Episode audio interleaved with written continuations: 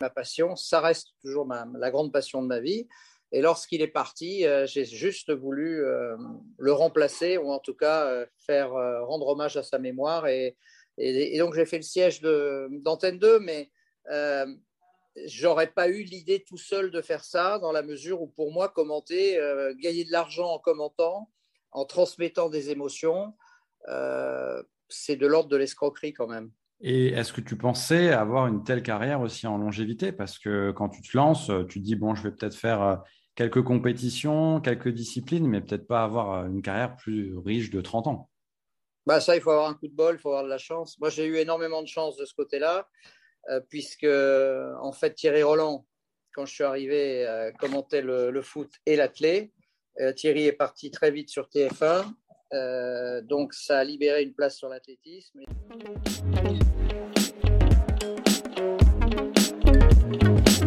Confidence sportive le podcast qui parle des émotions du sport.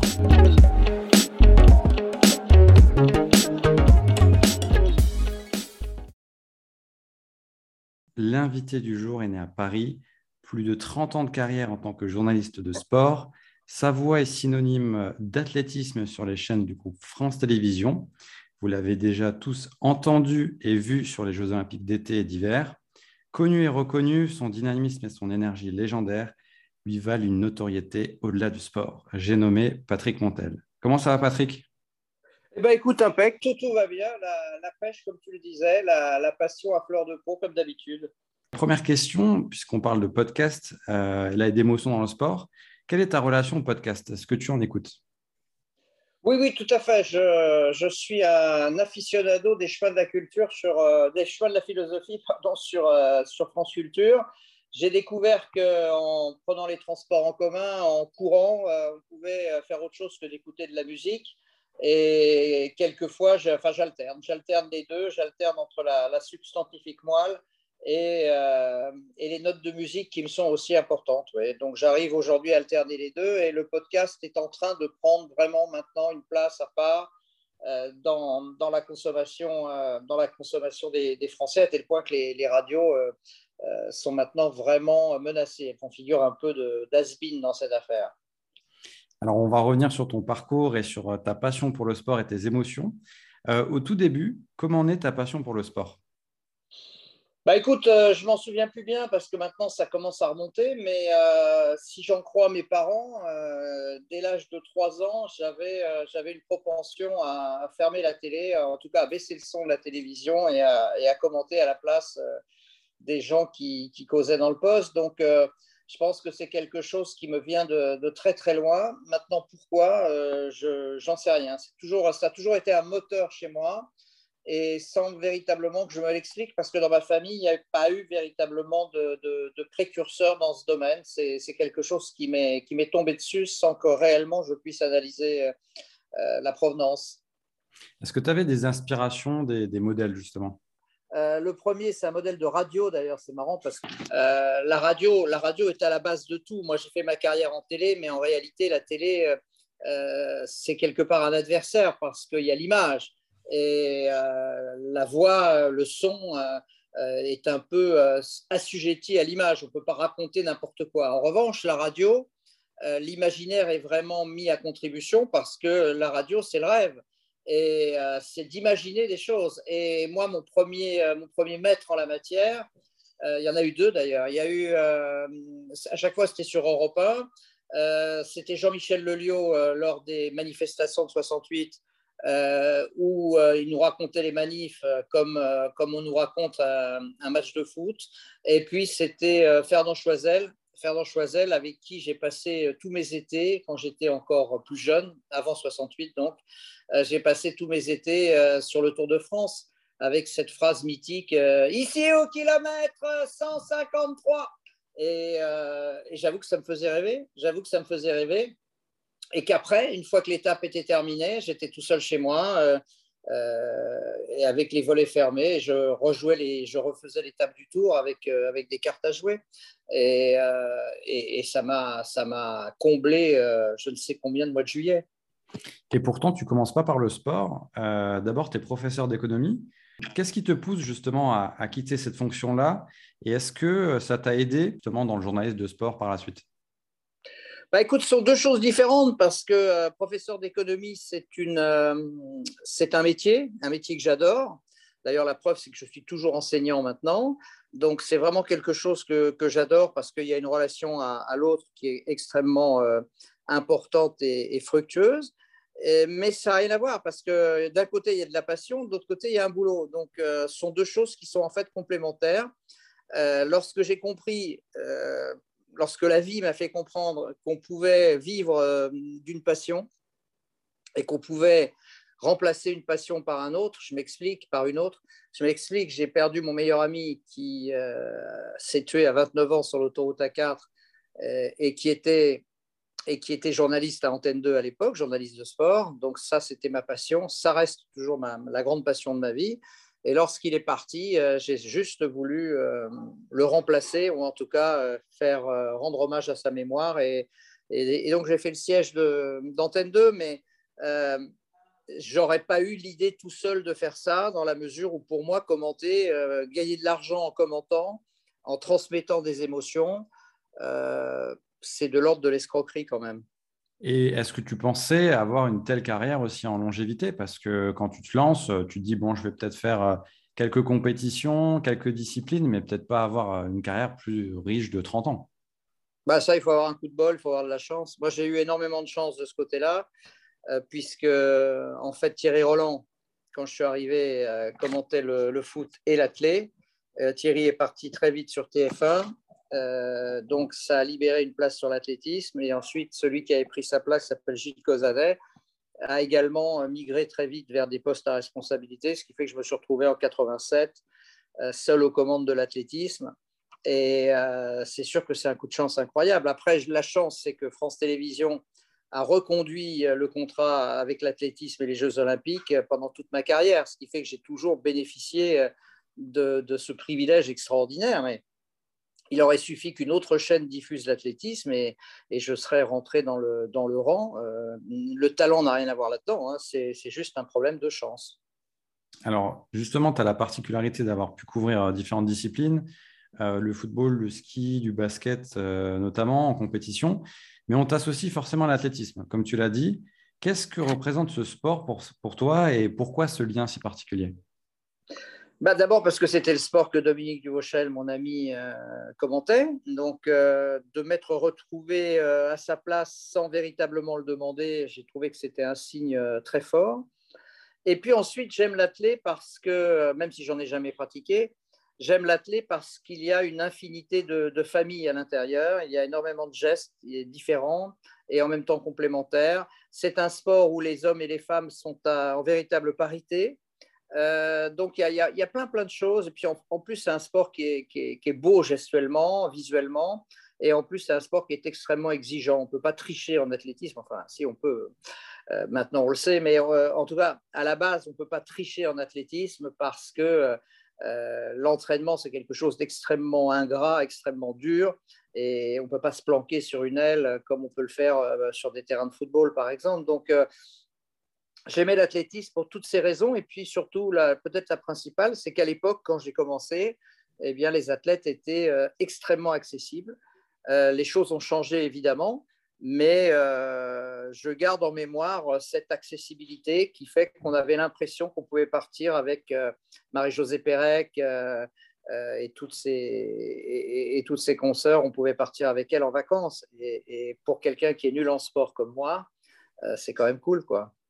Est-ce que aussi c'est le fait d'avoir plusieurs euh, disciplines dans la discipline? Je m'explique, du saut en longueur, du sprint, euh, de l'heptathlon, du décathlon, du lancer mm.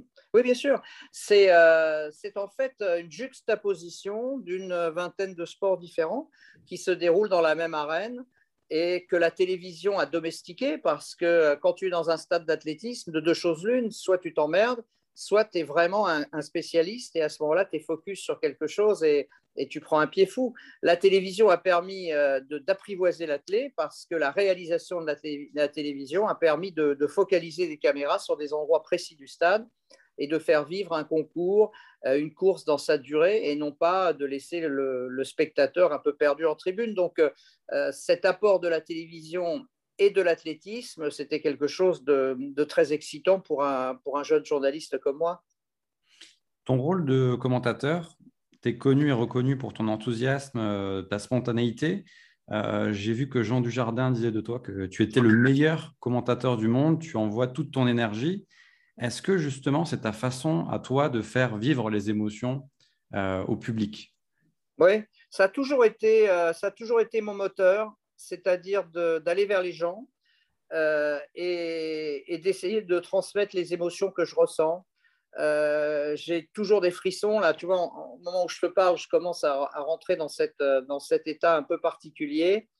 Et, quand tu arrives à, transmettre ça à quelqu'un, surtout quand ce quelqu'un n'est pas spécialiste, eh ben, c'est un grand bonheur. Moi, les, plus grands compliments qu'on puisse me faire, c'est euh, j'étais dans ma chambre, dans ma cuisine, dans ma salle de bain, la télé était allumée, je vous ai entendu hurler, je me suis dit qu'est-ce qui se passe?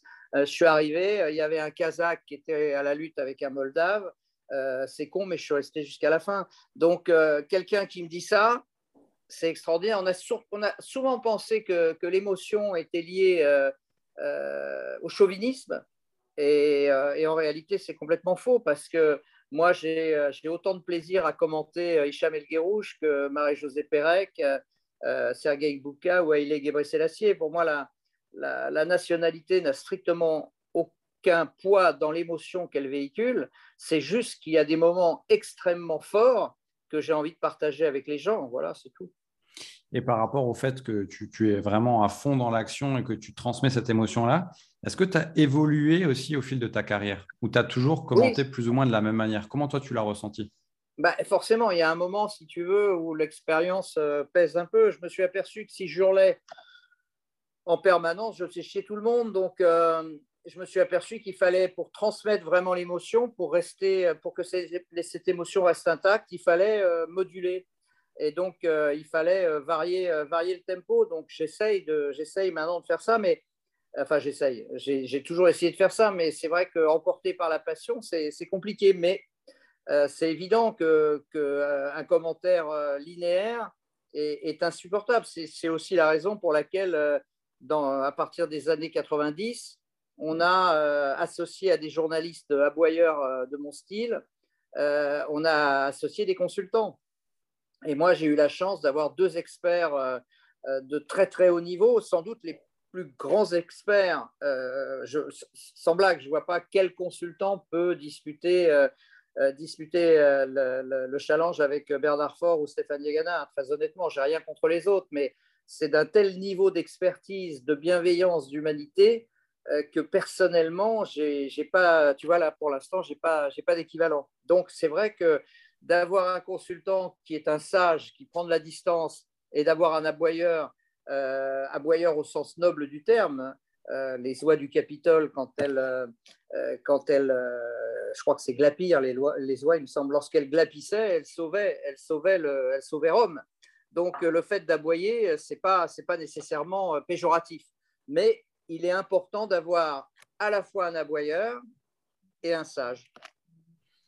Et par rapport aux compétitions sur lesquelles tu es intervenu, tu as connu une multitude de compétitions et d'Olympiades. Laquelle t'a le plus marqué?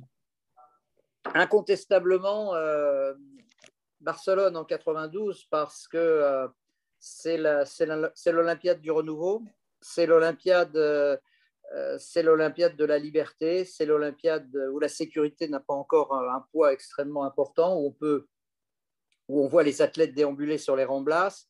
Euh, c'est l'Olympiade qui permet à Marie-Jo euh, d'entrer au panthéon des plus grandes. Et puis c'est l'Olympiade où la Dream Team arrive et, et Magic euh, ou Charles Barclay euh, sur les remblasses, comme ça m'est arrivé, ce sont des moments euh, extraordinaires parce qu'il ne faut, pas se, faut pas se le cacher. Je veux dire, à partir d'Atlanta en 96, on est rentré dans une ultra-professionnalisation de l'olympisme. Et cette ultra-professionnalisation, elle a eu beaucoup de conséquences. Et parmi elles, d'éloigner les athlètes du reste du monde et notamment des médias. Et aujourd'hui, imaginez partir en vacances avec un athlète c'est du, domaine, du domaine du rêve. Si tu devais citer cinq sportifs qui t'ont particulièrement marqué, ça serait lesquels et pourquoi? Bah Déjà, je ne sais pas si tu considères que Diagana et Bernard Fort sont des sportifs, mais je les ai déjà cités. Marie-Jo, je vais la reciter parce que Marie-Jo, c'est la femme de ma vie. Euh, au sens noble du terme, évidemment. J'ai épousé sa carrière euh, du, début au firmament jusqu'à la, jusqu'à la chute. Et, je trouve ça formidable quand il y a une sorte de, de cohérence dans une courbe. Et la courbe de Marie-Jo et la mienne euh, sont, sont d'une grande cohérence. On a commencé pareil, on a atteint un certain sommet, chacun à son niveau, et on s'est rétamé la, la, gueule aussi, chacun à notre niveau. Donc, moi, j'adore, cette, euh, cette, conjonction. Et puis, euh, il faut laisser la place pour, euh, pour tous ceux que les gens ne connaissent pas et qui m'ont bouleversé. je pense tous les jours, tous les jours, tous les jours à Samia, que personne ne connaît, que j'ai rencontré à Pékin en 2008, qui participait à une série du 100 mètres pour son pays, la Somalie elle était dans la même série, je crois, qu'Ellen Thompson, euh, North Ellen Thompson, que Veronica Campbell, je crois. Et euh, elle, a, elle a vu le short de Veronica Campbell pendant 10 mètres et elle a terminé à des années-lumière de la, de la Jamaïcaine en dernière position. Mais elle avait battu son record et lorsque je l'ai retrouvée, euh, elle m'a dit tout le bonheur qu'elle avait eu de participer à ces Jeux olympiques et qu'elle me promettait de, de, faire encore mieux à Londres quatre années plus tard. Malheureusement, le, destin est passé par là, la guerre civile euh, à Mogadiscio, en Somalie, euh, son père tué euh, par des balles perdues, elle qui subsiste malgré tout, qui essaye de revenir à la compétition et qui, comme elle ne peut pas s'entraîner chez elle, elle décide de fuir comme beaucoup de ses compatriotes et elle termine au fond, au fond de la Méditerranée, à quelques mois de l'ouverture des Jeux Olympiques. Et je n'ai pas oublié Samia. Donc euh, voilà, ce sont ces, personnages qui me hantent. Et euh, si finalement, si j'y réfléchis bien, c'est surtout des personnages féminins, en dehors de Bernard, euh, qui a un côté féminin aussi, Diag un peu moins, mais ce sont surtout des personnages féminins qui ont jalonné ma route. Je pense aussi à, évidemment à Colette Besson et à Micheline Ostermeyer, que j'ai eu le privilège de côtoyer de leur vivant. Et c'est cette sensibilité-là qui t'a plus marqué que d'autres euh, athlètes qui étaient peut-être plus. Oui, parce que les euh, gens. oui, non, mais les gens, les, les, gens s'imaginent que le sport, on aime le sport. Non, moi, j'aime pas le sport pour le sport. J'aime le sport pour les gens qui font du sport. C'est très différent. Moi, le record du monde, ça me fait ni chaud ni froid. Alors évidemment, je suis obligé d'hausser la voix quand, euh, quand Usain Bolt coupe à Berlin en, en 9,58. Ce, ce, serait complètement euh, hors de propos de, ne pas hausser la voix. Mais globalement, ce n'est pas ce qui me reste.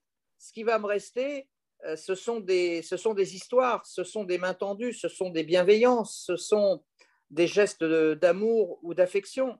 Euh, Usain Bolt, qui, est, qui est un champion extraordinaire, je ne peux pas en parler, je ne le connais pas. Je ne le connais pas. J'ai eu une chance, j'ai eu deux fois ou trois fois dans ma vie l'opportunité de lui poser une question grâce à son équipementier avec une nana derrière qui avait euh, une pancarte qui avait marqué une seule question. Donc, euh, évidemment, euh, ça ne facilite pas les rapports humains. Donc, je ne peux pas parler du Seine en tant qu'homme. Par contre, je peux parler de Marie-Jo, de Colette, de Micheline, de Samia. Je peux en parler et j'en parle parce que je les aime. Ouais, c'est avant tout des rencontres et des histoires qui font aussi le, sport, comme tu l'as dit, est bien résumé.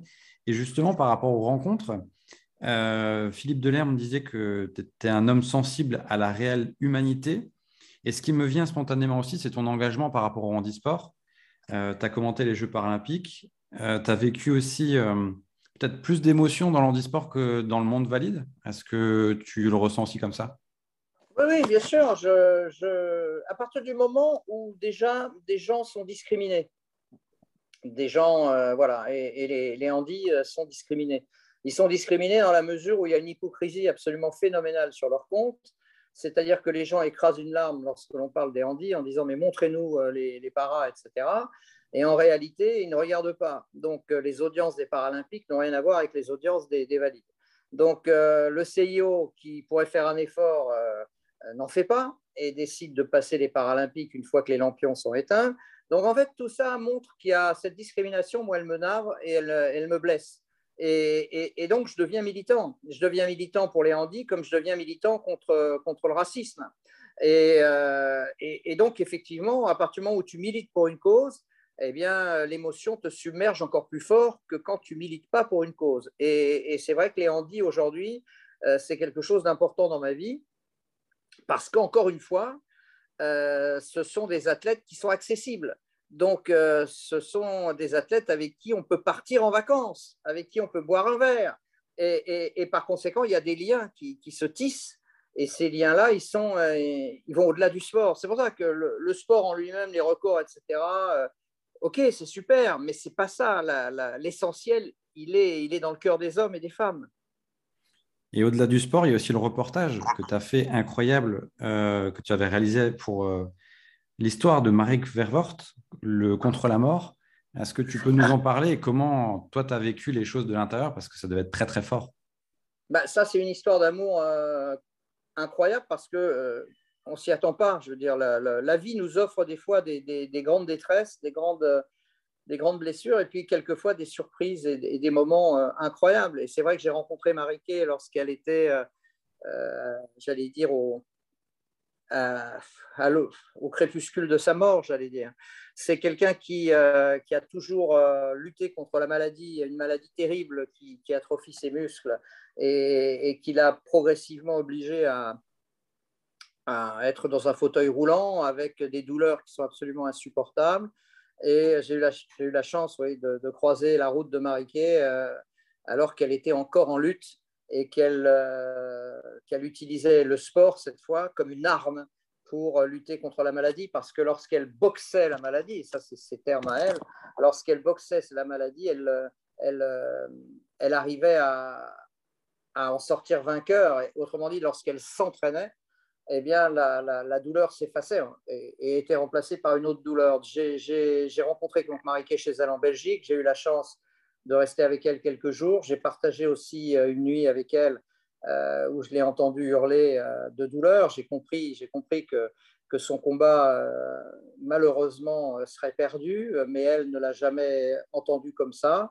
Et lorsqu'elle a signé ses papiers pour l'euthanasie, qui est légal en Belgique, eh bien, c'était encore une manière de boxer la mort, de boxer la maladie en décidant soi-même de l'heure à laquelle il était convenable de mettre le clignotant, c'est-à-dire au moment où la souffrance euh, devenant intolérable serait supérieure au bonheur d'aller chercher une médaille aux Jeux paralympiques. Elle a trouvé, elle a gagné deux médailles à Londres en 2012 au para. Elle a réédité son exploit quatre ans plus tard euh, à Rio à chaque fois, j'ai été euh, dans son ombre, heureux de partager avec elle cette joie. Et puis, un, jour de, un jour de 2019, elle m'a elle m'a annoncé qu'elle mettait le clignotant et qu'elle était heureuse, qu'elle était heureuse de mettre le clignotant et qu'elle proposait à ses amis de boire une coupe de champagne avec elle avant de partir.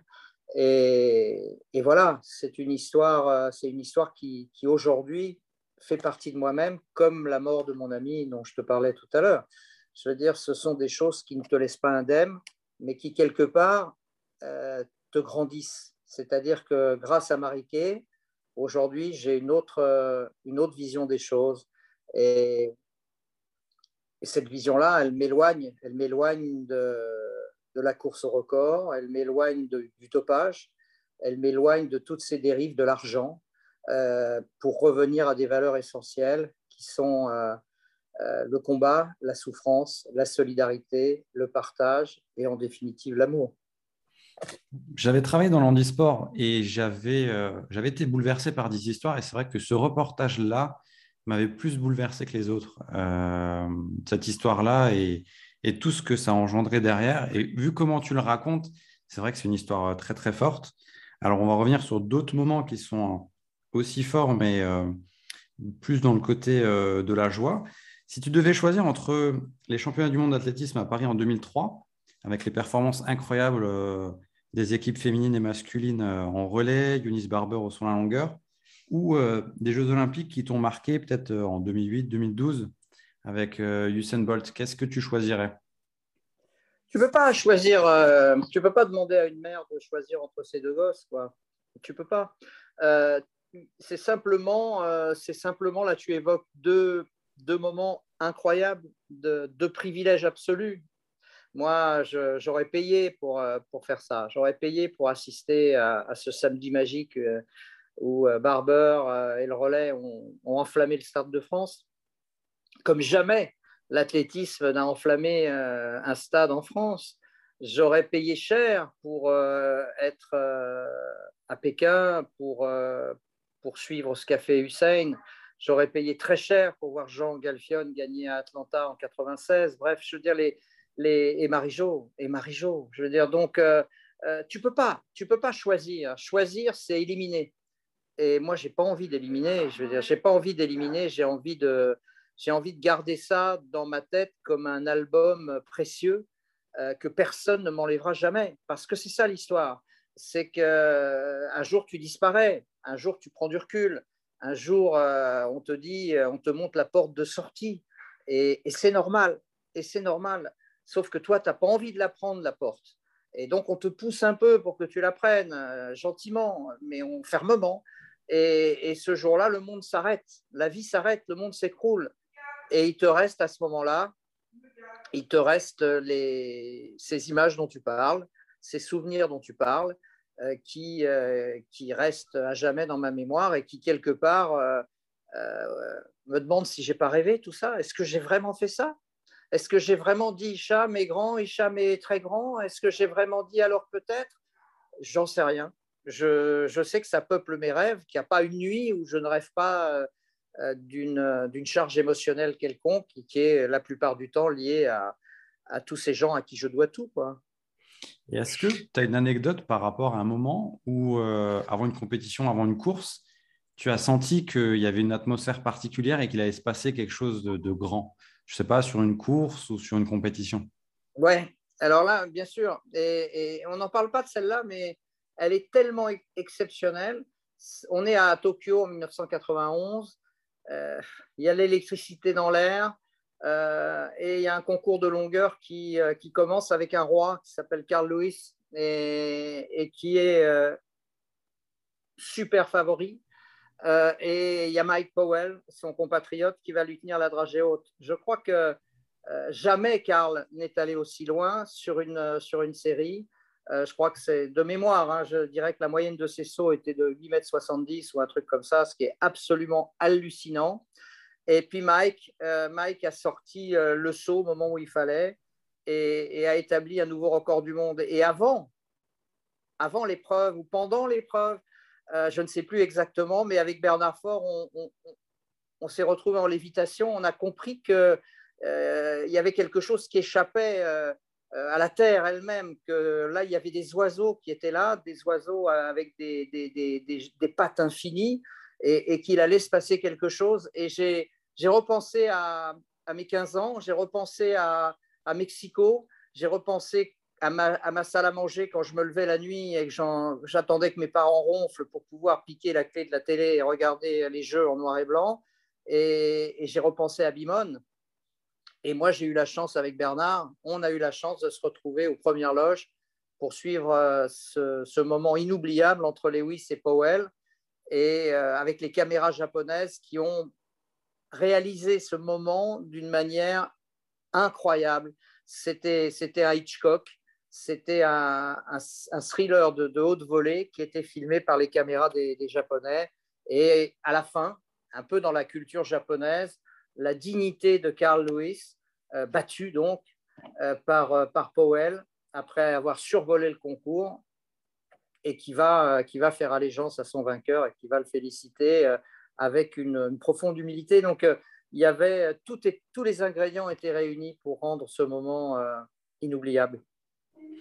Tu as connu en plus la, et tu as eu la chance de connaître plusieurs générations en fait, euh, d'athlètes par rapport aux différentes Olympiades. Et c'est ça aussi ce que tu disais par rapport à l'album de souvenirs. Est-ce que, hormis l'athlétisme, tu as d'autres disciplines qui te font particulièrement vibrer?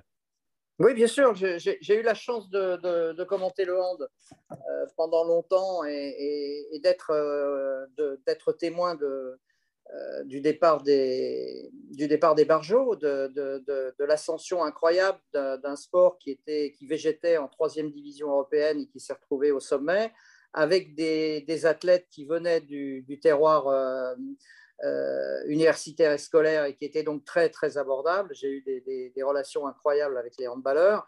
Les basketteurs également m'ont apporté beaucoup, bien sûr, euh, que ce soit les basketteurs français et surtout aussi les basketteurs américains. J'ai eu la chance de, euh, faire beaucoup de, reportages en NBA.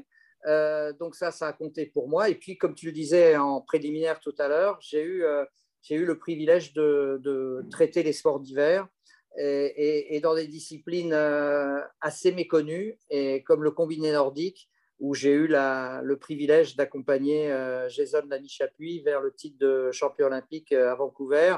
Et, j'ai retrouvé Marie-Jo. Chez Jason, il y avait du Marie-Jo. Je veux dire, il avait les skis aux pieds, il n'avait pas la même couleur de peau, mais qu'est-ce qu'on s'en fout? Il avait à l'intérieur même, le même moteur, la même volonté. D'aller d'aller d'aller remporter l'or olympique. Et, Jazz m'a permis de, rajeunir. C'était en 2010. Et, j'ai rajeuni d'une vingtaine d'années et je me, je me suis retrouvé aux côtés de Marie-Jo. Et rien que pour ça, je, lui en serai toujours euh, reconnaissant. Tu as commenté à la fois des jeux d'été et des jeux d'hiver. C'est quoi la différence pour toi euh, Comment tu les abordes et, et comment tu les vis de l'intérieur?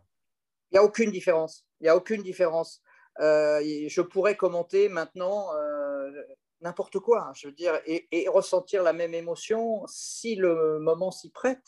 Euh, non, il n'y a pas de différence. Il y a juste des gens qui sont confrontés à leur destin, des gens qui, qui sont au pied d'une montagne, et qui, euh, qui jaugent la montagne et qui disent je vais, je vais, je vais aller au sommet, je vais, je, vais, je vais gagner, je vais gagner le sommet de cette montagne, je vais y arriver. Et euh, sont ces gens-là, tu, as la, tu as la chance de les accompagner. Marie-Jo, un jour, a, eu ce, elle qui, était assez, qui est assez avare de compliments, il faut bien le dire, a eu ce compliment à mon égard que, que je garde comme euh, presque comme une, une inscription sur ma tombe, sur ma tombe en tout cas professionnelle, euh, elle, a, dit euh, on, était, on était indissociables l'un de l'autre parce que euh, moi j'écrivais la musique et toi tu écrivais les paroles. Et, c'est ça le privilège, c'est d'arriver, toi, petit journaliste, petit sportif médiocre, tu te retrouves d'un seul coup d'un seul associé à des destinées qui te dépassent. Et à ce moment-là, tu n'as que des mots à mettre sur cette destinée pour essayer de sauver les apparences. Et je pense, je pense, si j'en juge par euh, les retours que j'ai eus et par euh, le succès qu'ont eu mes vidéos euh, lorsque la Covid a frappé et que j'ai mis ces vidéos en ligne pour, pour meubler l'espace, je pense que j'y suis parvenu. Et, et, ça, ça me, ça me fait plaisir. Parce que, et c'est pour ça que je parle d'escroquerie, parce que qu'est-ce qu'il y a de plus volage que des mots? En, regard de, l'entraînement, de la dureté qu'exige justement euh, euh, la conquête des sommets dont je parlais tout à l'heure. Certes, mais ce n'est pas donné à tout le monde de, justement utiliser les bons mots, peut-être au bon moment, avec la bonne intonation pour faire vivre l'émotion. Peut-être, mais c'est quelque chose que, que j'ai reçu euh, en héritage d'un dieu lointain qui s'appelle Thierry Roland ou Roger Coudert, chacun son dieu. Euh, moi qui suis athée, euh, mes dieux s'appellent Roland Écoudère et Chapat. Donc, euh, ce sont eux qui m'ont qui m'ont qui m'ont donné ça. J'ai rien demandé. J'ai juste j'étais juste une éponge. Et, moi, j'ai toujours imité Thierry depuis tout petit. Donc, j'ai aucun mérite. Je veux dire, j'ai aucun mérite. Et aujourd'hui, c'est marrant parce que je vais pas citer de nom parce que ça n'a pas d'intérêt, mais euh, je vois qu'il y en a qui, reprennent mes intonations et quelque part c'est normal, c'est la transmission qui continue. On n'invente jamais rien, personne n'invente rien. on, va, juste prendre quelque chose à, quelqu'un et on ne le fait pas d'une manière mal intentionnée, on le fait parce que la passion nous, amène à aller euh, s'inspirer de l'un ou de l'autre. Mais moi, je n'ai pas honte de dire que euh, mon commentaire, c'est à Thierry que je le dois, bien sûr. Tu as toujours évolué sauf erreur de ma part, dans le secteur public, pour être plus proche aussi justement du public, pour transmettre ses émotions, pour que ça soit accessible à tous. Est-ce que c'était vraiment une conviction de ta part ou est-ce que tu aurais pu évoluer sur d'autres sphères? Non, je veux dire, c'est absolument pas, euh, c'est pas dans ces termes-là. Je veux dire, c'est pas l'opposition publique-privée. C'est simplement que moi, mes parents m'ont toujours dit qu'il fallait être fidèle à son employeur. Alors, ça fait vraiment ringard, ça fait vieux con, mais euh, à l'époque, c'était euh, le, credo de tous les parents. reste fidèle à ton employeur, etc. Et ça m'est resté. Alors, j'ai commencé dans le service public et, donc j'ai terminé dans le service public. Euh, non pas par rapport au public privé, mais simplement par rapport à la fidélité à l'entreprise. J'aurais commencé euh, euh, sur TF1, mais même si TF1 était public à cette époque-là, mais j'aurais commencé sur Canal en 84, bah, je serais toujours sur Canal, enfin j'espère. Et le journalisme du futur, tu le vois comment par rapport aux années qui arrivent et comment ça évolue avec le digital? Est-ce que tu t'y retrouves encore et comment tu vois la suite? Il y a deux choses. Il ne faut pas mélanger, je veux dire, le journalisme et l'animation euh, sous forme de commentaires ou autre chose. Euh, aujourd'hui, aujourd'hui le métier de journaliste a considérablement évolué.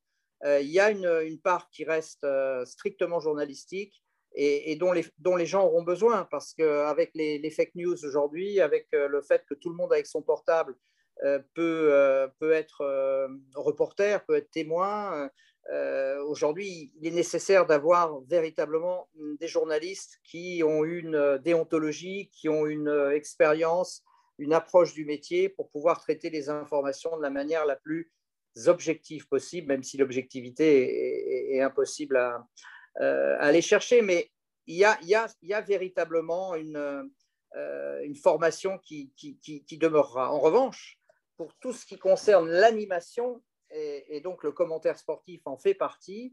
Euh, oui, on assiste aujourd'hui effectivement à, euh, à, une évolution très, très forte du métier. Pourquoi? Parce que bah, aujourd'hui, le, commentaire est lié à, la détention de droits. Soit vous avez payé et vous pouvez commenter, soit vous n'avez pas payé et, et, vous ne pouvez pas commenter, ou en tout cas vous commentez sans les images. Donc euh, ça, évidemment, c'est plus du tout une notion de journaliste, ça devient une notion d'animation. Et cette animation, eh bien, euh, elle, est, elle, est, sujette euh, à beaucoup, beaucoup de contraintes, et notamment le respect de celui qui a payé. Je prends juste un exemple pour expliquer ce que je veux dire.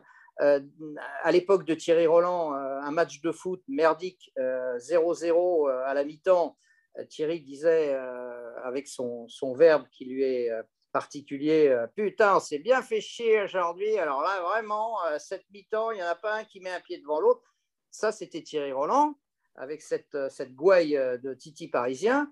Aujourd'hui, on prend le, Thierry Roland des temps, des temps modernes aujourd'hui, et il peut surtout pas dire ça parce que, parce que sa chaîne qu'il emploie a payé très cher pour diffuser ce match, et il va dire, écoutez, 0-0 à la mi-temps, c'est vrai que ce n'était pas très, très palpitant, mais attention, attention, Restez avec nous parce que je suis sûr qu'en deuxième période, on va avoir énormément de buts.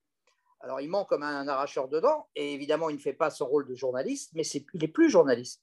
Il est à ce moment-là euh, animateur. Et donc, le métier a considérablement évolué, euh, et avec le développement du numérique, eh bien, euh, ça, va être, ça va être encore plus extraordinaire. Je veux dire, il va avoir encore un éclatement encore plus des métiers. Ce que j'espère, ce que j'espère, c'est qu'il restera quand même, malgré tout, un petit, une petite part pour l'investigation euh, et, pour le, traitement digne de l'information. Si j'en juge aujourd'hui parce ce que je vois, euh, je, peux en douter parce qu'aujourd'hui, on dit, on dit tout et, et n'importe quoi sur des sujets qui sont quand même très importants.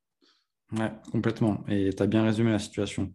Au-delà du sport et du journalisme, qu'est-ce qui te procure des émotions? Le rock and roll, euh, le rock and roll euh, et pas seulement le rock d'ailleurs tout ce qui est euh, extension extension du rock j'essaye de choper depuis ce matin le dernier album d'Orelsan pour l'instant j'ai pas réussi mais le rock le rock a des ramifications qui vont qui vont très très loin et notamment vers le rap et moi je suis ultra rock à tous les niveaux donc ça le rock c'est important puis le cinéma le cinéma asiatique le cinéma noir des années 50. Euh, tout ça, ça fait partie de, mes passions avec la lecture et mes, trois maîtres, qui sont Albert Camus, Haruki Murakami, et dans un, dans un style différent, puisque ce n'est pas de la littérature, mais c'en est quand même, Alain Bachaume. Je pense que ce sont ces trois-là qui, en dehors de, tous les maîtres dont je parlais tout à l'heure, m'ont permis de grandir. Des belles inspirations. Et pour la suite, euh, en ce moment, ton actualité, est-ce que tu peux nous décrire euh, tes projets, comment tu, tu as cette transition après euh, ta carrière aussi? Ah Oui, déjà, déjà les gens qui me parlent de retraite, c'est un mot que je ne peux pas accepter parce que on ne peut. J'ai beaucoup de respect pour les retraités, mais on n'est retraité que si on a travaillé. Et moi, je n'ai pas travaillé, donc je ne, la retraite n'a pas de sens pour moi. Donc, euh, évidemment, j'ai fermé, j'ai refermé mon histoire d'amour avec France Télé qui a duré donc 35 ans. Et euh, je me suis retrouvé un peu comme, euh, comme la cigale de la fontaine, un peu dépourvu quand la bise est venue. Mais il y a toujours des moments dans l'existence incroyables. Et un copain m'a installé une télévision chez moi. une télévision que je voulais faire, une vraie télé, c'est incroyable, et que je, que je faisais pour mon chat Nicole. Et puis, euh, Nicole, euh, bon, ben, ce n'était pas vraiment sa tasse de thé, donc euh, je l'ai mis sur Facebook, ma télé. Et aujourd'hui, il y a 160 000 personnes qui, suivent, qui suivent mes émissions. Donc, je me dis, pourquoi pas prolonger jusqu'en jusqu'en 2024 vivre, vivre les Jeux Olympiques à la maison, il n'y a, a, rien de mieux. Et mon, mon, mon challenge aujourd'hui, mon Everest à moi, c'est d'arriver à monter une équipe de jeunes journalistes passionnés comme moi. Et euh, grâce à cette télé, euh, eh ben, de couvrir euh, d'une manière originale, décalée, les Jeux de 2024 pour, pour être là, parce que je, je n'imagine pas ne pas être présent à Paris 2024, ou alors c'est que je serai mort avant. Et à ce moment-là, je regarderai tout ça d'en haut, peinard, mais euh, si, je suis encore, euh, si je suis encore vivant, euh, j'espère bien, j'espère bien que Radio Montel me permettra d'y arriver, ça s'appelle très modestement Radio Montel, mon truc. Donc là, c'est de vivre avec ton propre média les Jeux à Paris en 2024. Voilà, c'est-à-dire que le fait de faire son propre média, sa propre télé, te permet d'atteindre un niveau de liberté qui n'existe plus, puisque, comme je te le disais, aujourd'hui, il y a les droits à, payer, donc tu, dois, conserver une certaine réserve, etc. Là, moi, personne, euh, j'ai de compte à rendre à personne, donc je fais ce que je veux. Là, aujourd'hui, je me suis spécialisé un peu en ce moment dans l'ultra trail. Je vais ensuite passer au triathlon, et puis après, je ne sais pas à quoi, mais il y aura forcément des choses à faire, des rencontres à faire. Encore une fois, ce n'est pas le sport en lui-même qui est important, mais c'est les gens qui le pratiquent et, euh, et d'arriver euh, en 2024 avec, euh, avec toutes ces certitudes, avec, tout, avec toutes ces émotions et de traiter les jeux à, la, à la radio Montel, c'est-à-dire peut-être par le petit bout de la lorgnette, peut-être du côté humain, du côté solidaire, du côté histoire, je ne sais pas, mais plus que du côté strictement performance. En tout cas, c'est un très beau projet et je pense que ça va plaire à pas mal de monde. Déjà, 160 000 personnes qui te suivent euh, sur les réseaux, c'est déjà pas rien. Ben, je ne sais pas, moi, je, te dis, la, Covid m'a beaucoup aidé. Hein, parce que, euh, comme il n'y a pas eu de sport, dès que j'ai mis mes vidéos euh, de l'ancien temps, ben, les gens sont venus parce qu'ils étaient un peu frustrés de ne pas avoir de sport. Donc, ils s'en sont remis à la nostalgie du passé. Et c'est vrai que je suis passé, grâce à la Covid, euh, je suis passé de 13 000 abonnés à plus de 100 000. Donc, euh, euh, ce bond-là, aujourd'hui, j'essaye de le, capitaliser et, d'essayer de le, faire grossir encore pour, peser un tout petit peu et, avoir un certain nombre d'entrées. Et si je peux entraîner avec moi des gamins et des gamines qui ont la même philosophie que moi, c'est-à-dire euh, la passion comme moteur plus que l'argent, eh ben, on peut réaliser de belles choses. On arrive presque au, bout de, l'épisode qui est passionnant. Euh, l'avant-dernière question, si euh, tu devais rencontrer le petit Patrick à l'âge de 15 ans, qu'est-ce que tu lui dirais par rapport au parcours qu'il attend? Je lui dirais fais gaffe mon pote. je lui dirais fais gaffe mon pote. J'ai été dans le j'ai été dans le futur. Le 15 mars 1982, euh, tu mets ça sur ton, tu mets ça sur ton, sur ton agenda. euh, démerde-toi pour inviter ton pote Dominique à manger euh, ou euh, enferme-le dans sa maison, empêche-le de sortir, surtout empêche-le de prendre sa bagnole et tu seras jamais journaliste, mais tu resteras prof et, tu garderas ton ami. Voilà ce que je dirais. C'est fort ce que tu dis. Non, mais c'est vrai. Si, c'est vrai. Je, tout ce que j'ai, tout ce que j'ai eu maintenant, c'est par défaut, c'est par procuration. Et s'il fallait remettre tout ça en jeu, je le, je le remettrais sans aucun problème pour qu'il soit encore vivant. Vraiment. Avant de terminer, la dernière question, euh, carte blanche pour l'invité.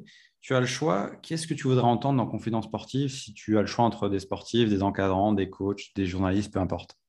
Qui, tu veux dire? Ouais, qui Tu as le choix.